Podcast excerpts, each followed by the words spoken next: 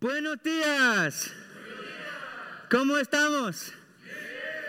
Siempre es un gusto estar aquí con ustedes. Um, nuestro pastor Nando está, en Perú de vacaciones esta semana, entonces esta mañana yo tengo el gran privilegio de compartir la palabra de Dios y siempre uh, me da mucha alegría poder compartir la palabra de Dios. Estamos en la serie Esperanza viva en un mundo extraño, basado en el libro de Primera de Pedro. Eh, esta mañana estaremos en capítulo 2 hablando del tema la casa de Dios. La casa de Dios. Ah, pero, primero vamos a orar, vamos a pedirle al Señor que prepare nuestras mentes y corazones. Oremos. Ah, Padre que estás en los cielos, gracias por estar presente con nosotros esta mañana, Señor. Sé que quieres hablar con nosotros, quieres tocar nuestros corazones, quieres ah, obrar en nuestras vidas esta mañana a través de, su palabra, Señor. Gracias por tu palabra, tu palabra dulce, Señor. Ah, estamos aquí y estamos dispuestos para escuchar de ti esta mañana. Sé que tienes una palabra para cada persona aquí esta mañana y cada persona que está con nosotros en, en línea. que, que tu nombre sea glorificado esta mañana, Señor, en el nombre de Jesús. Amén. Amén. La casa de Dios. Imagino que la mayoría de ustedes viven en casas o apartamentos. Personalmente vivo en un apartamento, pero cuando era niño vivía en una casa con mi hermano y con mis padres. Era una gran casa amarilla en el campo. Y no teníamos muchos vecinos, pero teníamos muchos animales. Y ellos fueron mis amigos. Por, eso soy un poco diferente. Pero teníamos muchos animales. Ah, caballos, cabras, conejos, patos, gatos, perros, gallinas, el gallo, de todo. Ah, era una finca. Y, no teníamos los vecinos, pero teníamos los animales. Y en mi casa, por supuesto, todos teníamos nuestras tareas de casa.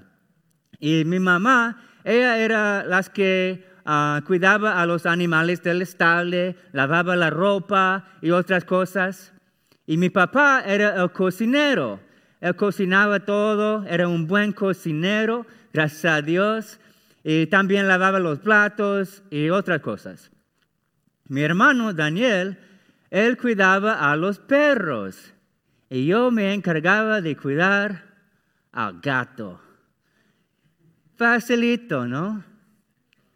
No, ese gato, alimentarlo fue fácil, pero, como lo digo, el gato tenía una casita en la esquina de nuestra casa que era su baño. Y fue mi responsabilidad limpiar el baño del gato. Como odiaba esa tarea. Fue lo peor. Eh, no sé cómo es tu casa o cuáles son las tareas que tienes en tu casa, pero esta mañana vamos a hablar de la casa de Dios y las tareas que tenemos en su casa. Y te prometo, te prometo, nadie tendrá que limpiar el baño del gato en la casa de Dios. Amén. Amén, amén. Ok. Uh, una cosa para notar, ah, no sé si alguna vez te has mudado de casa, pero la casa que Dios tenía en el Antiguo Testamento es diferente a la casa que tiene hoy. Podríamos decir que Dios se mudó. Y para entender ah, la casa que tiene hoy, primero tenemos que entender o saber de su antigua casa.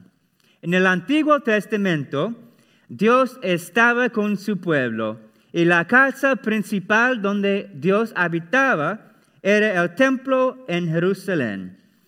Para los judíos, el templo era el lugar más importante, el lugar más sagrado, porque ahí en el templo habitaba la presencia de Dios. Y el templo, ah, para los judíos, ellos vieron, al templo como el lugar específico donde el cielo y la tierra se tocaban.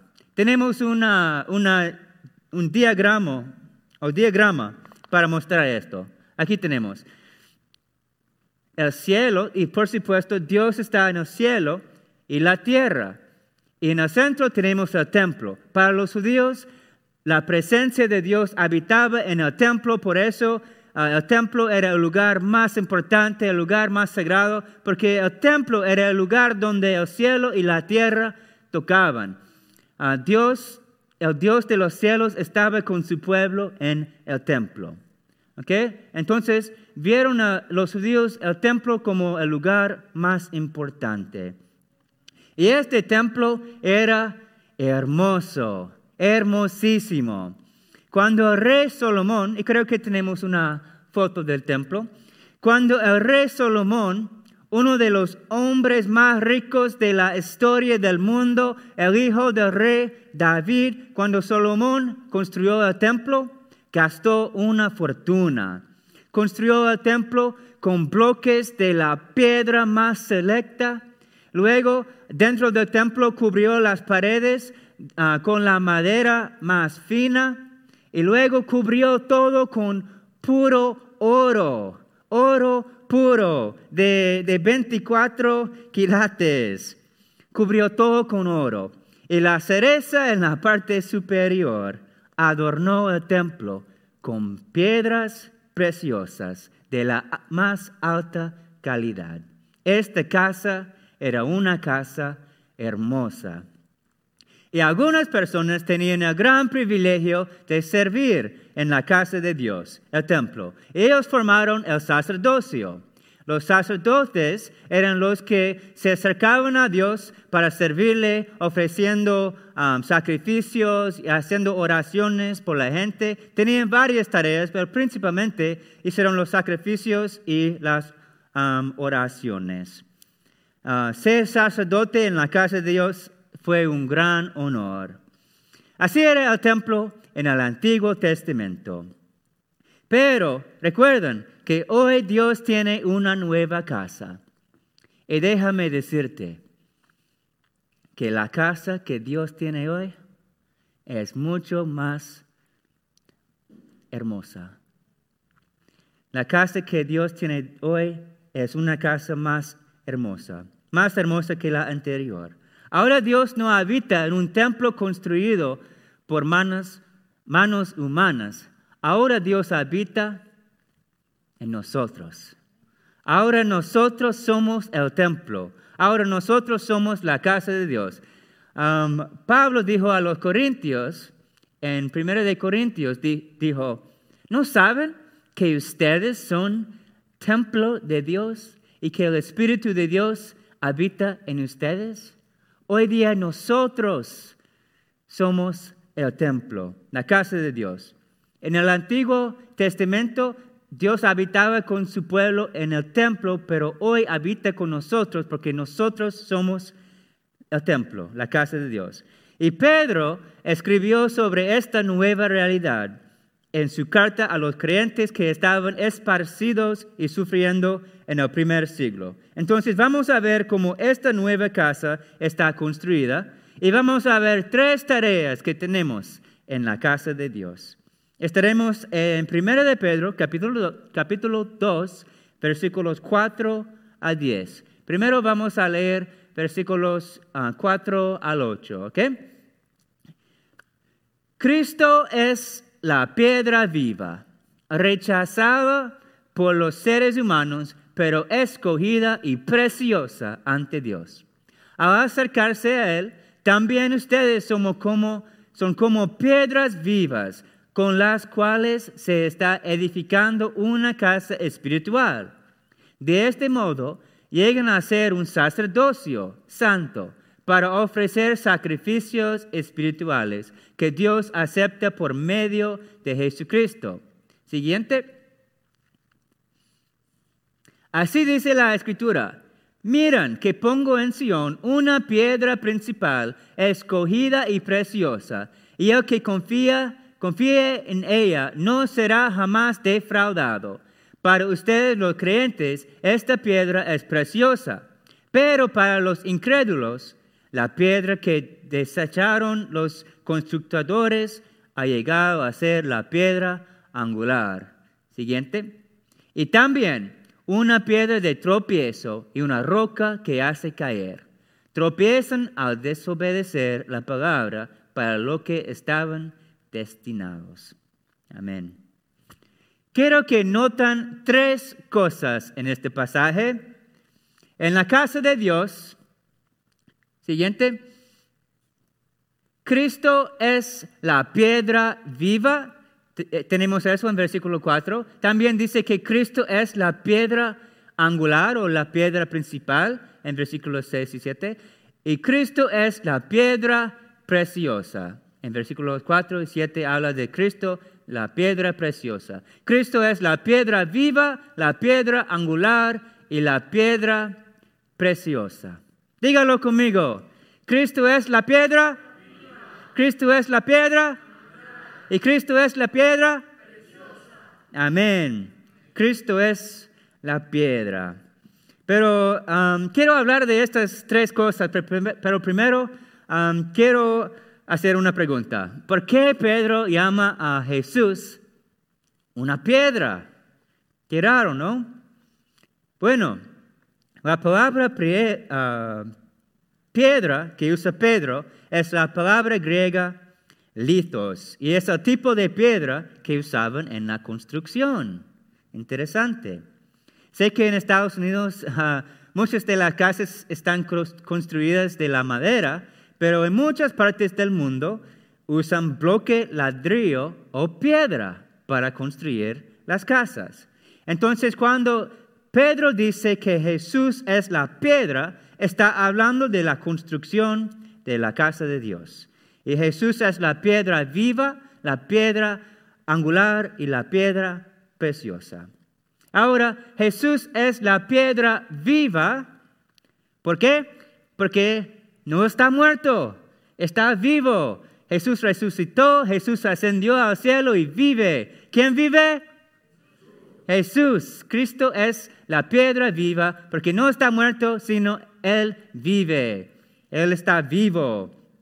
También es la piedra angular. La piedra angular, ¿por qué? porque toda la casa está construida sobre él. La piedra angular era la parte más importante de la casa, porque todas las demás piedras dependían de la piedra angular para su estabilidad. Una casa sin piedra angular podría caerse fácilmente. Pero Jesús es la piedra angular, la roca fuerte, el firme fundamento de la casa de Dios. Y si a los hombres, si a ustedes les gusta la, metáfora de la piedra angular, la roca fuerte, a las damas les va a gustar la tercera metáfora, porque Cristo es la piedra preciosa. Esta imagen nos recuerda a las piedras preciosas que adornaban el Antiguo Testamento.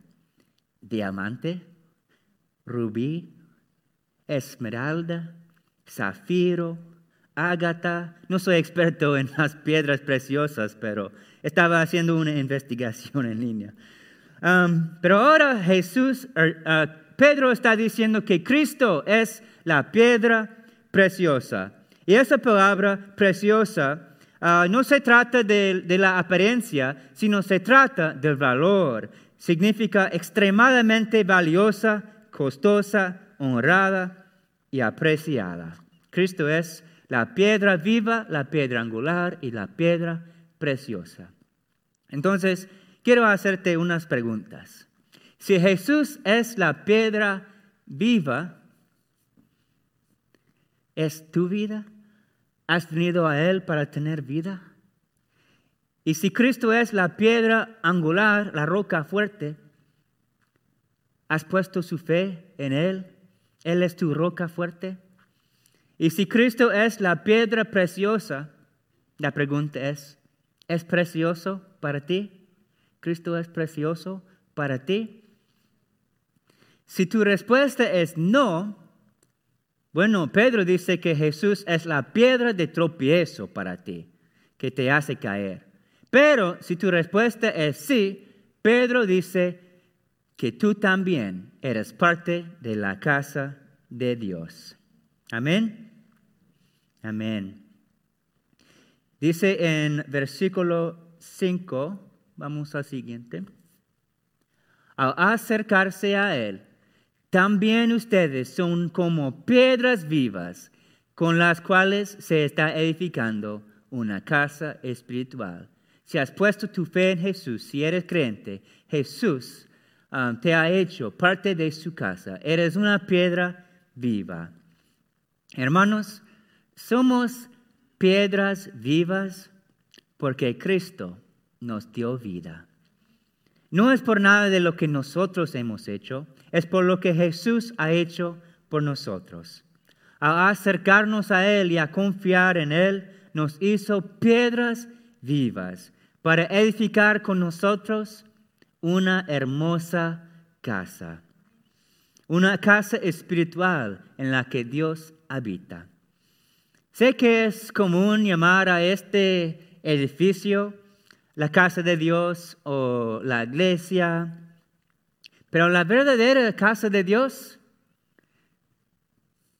somos nosotros. Somos nosotros, las personas que han puesto nuestra fe en Jesús. Somos las piedras vivas que forman esta casa espiritual. Somos la casa de Dios. Hoy en día la casa de Dios no es una casa física, sino que es una casa espiritual. Una casa espiritual donde cada salvación es una nueva piedra. Y cada piedra tiene un propósito. ¿Recuerdan las tareas que tenemos en la casa? Bueno, ¿están listos para aprender acerca de las tareas que tenemos en la casa de Dios? Ok. Um, y te prometo, nadie tendrá que limpiar el baño del gato. En la casa de Dios tenemos buenas tareas, tareas agradables. Vamos a leer versículos 9 y 10 para ver tres tareas que tenemos en la casa de Dios. Y también vamos a hablar del por qué. El por qué es importante. Cuando alguien nos da una tarea, siempre queremos saber el por qué, ¿no? Especialmente los jóvenes. Siempre ah, queremos saber el por qué. Versículos 9 y 10. Nuestras tareas. Pero ustedes son linaje escogido, real sacerdocio, nación santa, pueblo que pertenece, ah, pertenece a Dios para que proclamen las obras maravillosas de aquel que los llamó de las tinieblas a su luz admirable. Ustedes antes ni siquiera eran pueblo, pero ahora son pueblo de Dios. Antes no habían recibido misericordia, pero ahora ya la han recibido. Amén. Hermanos, la primera tarea que tenemos en la casa de Dios es simplemente pertenecer. La primera tarea que tenemos en la casa de Dios es simplemente pertenecer. ¿Por qué? Porque somos linaje escogido. Somos el pueblo que pertenece a Dios. Dios te ha elegido para ser parte de su casa, parte de su familia. Eres linaje escogido. Dios te ha llamado a pertenecer. Y quiero que noten algo. En el Antiguo Testamento, los judíos, los judíos estaban llamados el linaje escogido. Pero ahora, todos los que han puesto su fe en Jesús son parte del linaje escogido. Ahora no importa la raza, no importa la cultura, la geografía, ni las fronteras. Ahora la casa de Dios es para los africanos, los americanos, la gente de India, la gente indígena, los chinos y también los latinos. Amén. Amén. Todos son bienvenidos y unidos en la casa de Dios. Nuestra primera tarea es pertenecer porque somos linaje escogido, un pueblo que pertenece a Dios. Pero eh, Pedro también dice que somos real sacerdocio. ¿Ok? Real sacerdocio. Y en el Antiguo Testamento, los sacerdotes eran los que tenían acceso a Dios, se, acercaron a Dios para servirle y ofrecer sacrificios y hacer oraciones por la gente. Um, ellos eran los sacerdotes en el Antiguo Testamento. Ofrecieron sacrificios físicos, um, pero hoy ofrecemos sacrificios espirituales. Nuestra segunda tarea en la casa de Dios es servir. ¿Por qué? Porque somos real sacerdocio. Pertenecer y servir, porque somos real sacerdocio. En la casa de Dios, todos tenemos una función sacerdotal. Somos el real sacerdocio. Somos los nuevos sacerdotes. Debido a lo que Jesús ha hecho por nosotros, tú y yo tenemos acceso directo a Dios. Podemos acercarnos a Él con libertad y confianza, ofreciendo sacrificios espirituales. Hoy no ofrecemos sacrificios físicos, los animales, hoy ofrecemos sacrificios espirituales. Estos son nuestras alabanzas, nuestro tiempo, nuestros talentos y nuestras oraciones. Como sacerdotes, Podemos orar por nuestras familias, compañeros, amigos, vecinos. Podemos orar por el mundo y Dios escuchará nuestras oraciones, porque hoy en Cristo somos el real sacerdocio. No es como el Antiguo Testamento cuando solo unos pocos tenían la función sacerdotal, ahora somos todos los creyentes que son el pueblo de Dios. Tú y yo somos parte del real sacerdocio, llamados a servir a Dios y interceder por el pueblo con nuestras oraciones. Nuestra segunda tarea en la casa de Dios es servir porque somos real sacerdocio. Y la tercera tarea que tenemos en la casa de Dios es proclamar las obras, porque Jesús nos llamó a su luz. Entonces proclamamos las obras de aquel que nos llamó de las tinieblas a su luz. Esta es la tercera tarea. Dios nos ha escogido para proclamar sus obras al mundo. Podemos compartir lo que Dios ha hecho con nuestros ah, familiares y vecinos y compañeros de trabajo. Incluso hoy podemos compartir en nuestras redes sociales cuando no caen todos juntos podemos ser el vocero de Dios, proclamando sus obras de amor y gracia y misericordia. Somos los que han sido llamados para proclamar sus obras. Eso no es solo el trabajo del pastor, todos podemos proclamar lo que Jesús ha hecho por nosotros. Nuestra tercera tarea en la casa de Dios es proclamar sus obras, las obras de Jesús. Mis amigos, antes estábamos en las tinieblas, espiritualmente muertos, perdidos y sin esperanza en el mundo. Pero Dios nos vio y tuvo misericordia de nosotros. Envió a su Hijo precioso al mundo para rescatarnos. Pero como Pedro dice, el mundo lo rechazó y crucificaron al Hijo precioso de Dios.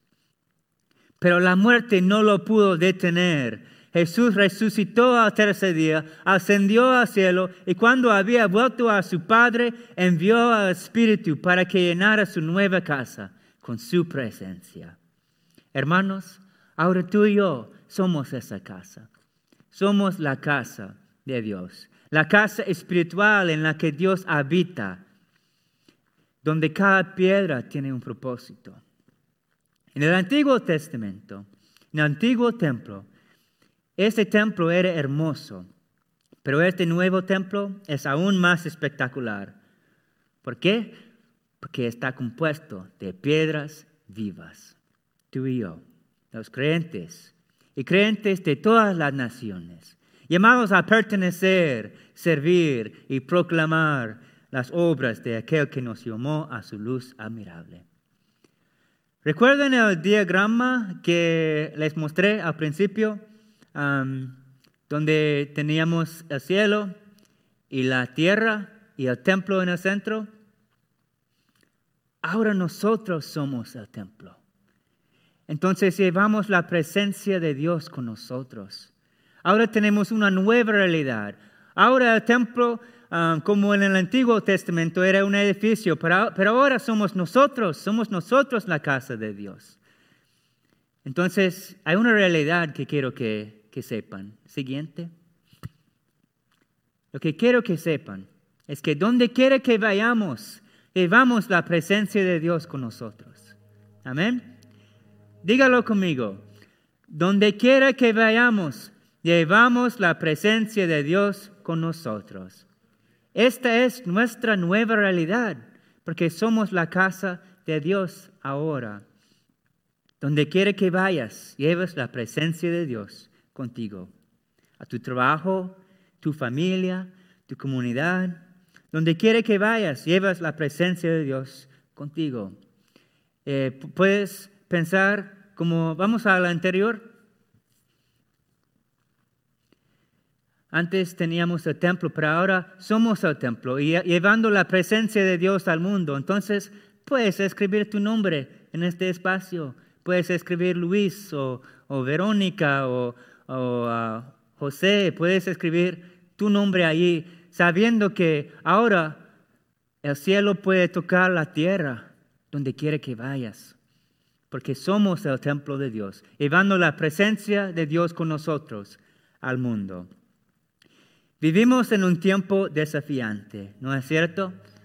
Muchas personas viven sin esperanza, pero nosotros somos el pueblo de Dios. Nosotros somos el real sacerdocio, somos el linaje escogido, llamados a proclamar las obras de aquel que nos llamó a su luz admirable.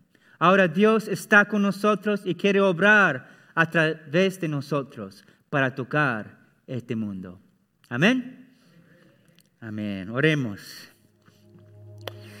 Ah, Padre Celestial, gracias por esta nueva realidad que tenemos en Cristo. Ahora nosotros somos tu casa, Señor, donde habita tu presencia. Habitas en nosotros en, esta iglesia, pero también en cada uno de nosotros los creyentes. Eres nuestra piedra viva, eres nuestra piedra angular y eres nuestra piedra preciosa, Jesús. Estás con nosotros y nos ha hecho piedras vivas. Y cada uno de nosotros tiene un propósito en la casa de Dios. Tiene, tenemos unas tareas que podemos ah, hacer. Y primero Estamos llamados a, pertenecer, estamos llamados a servir y estamos llamados a proclamar sus obras. Ayúdanos, Dios, a, cumplir esta, esta función sacerdotal que tenemos ahora, ya que todos somos real sacerdocio. Te pedimos, Señor, que te ayudamos porque queremos tocar esta comunidad, queremos llevar tu reino a nuestra comunidad y tu presencia a nuestra comunidad para dejar huella en nuestra comunidad. Sé que tú quieres obrar a través de nosotros, cada uno de nosotros, cada persona aquí esta mañana, Señor. Gracias por tu bondad, tu amor, tu gracia y tu misericordia en nuestras vidas. Gracias por hacernos tu casa, Señor. Gracias por habitar en nosotros. En el nombre de Jesús, amén. Amén, amén. Gracias por estar aquí con nosotros esta mañana. Hermanos, ha sido un placer. Dios los bendiga. Que tengan una buena semana.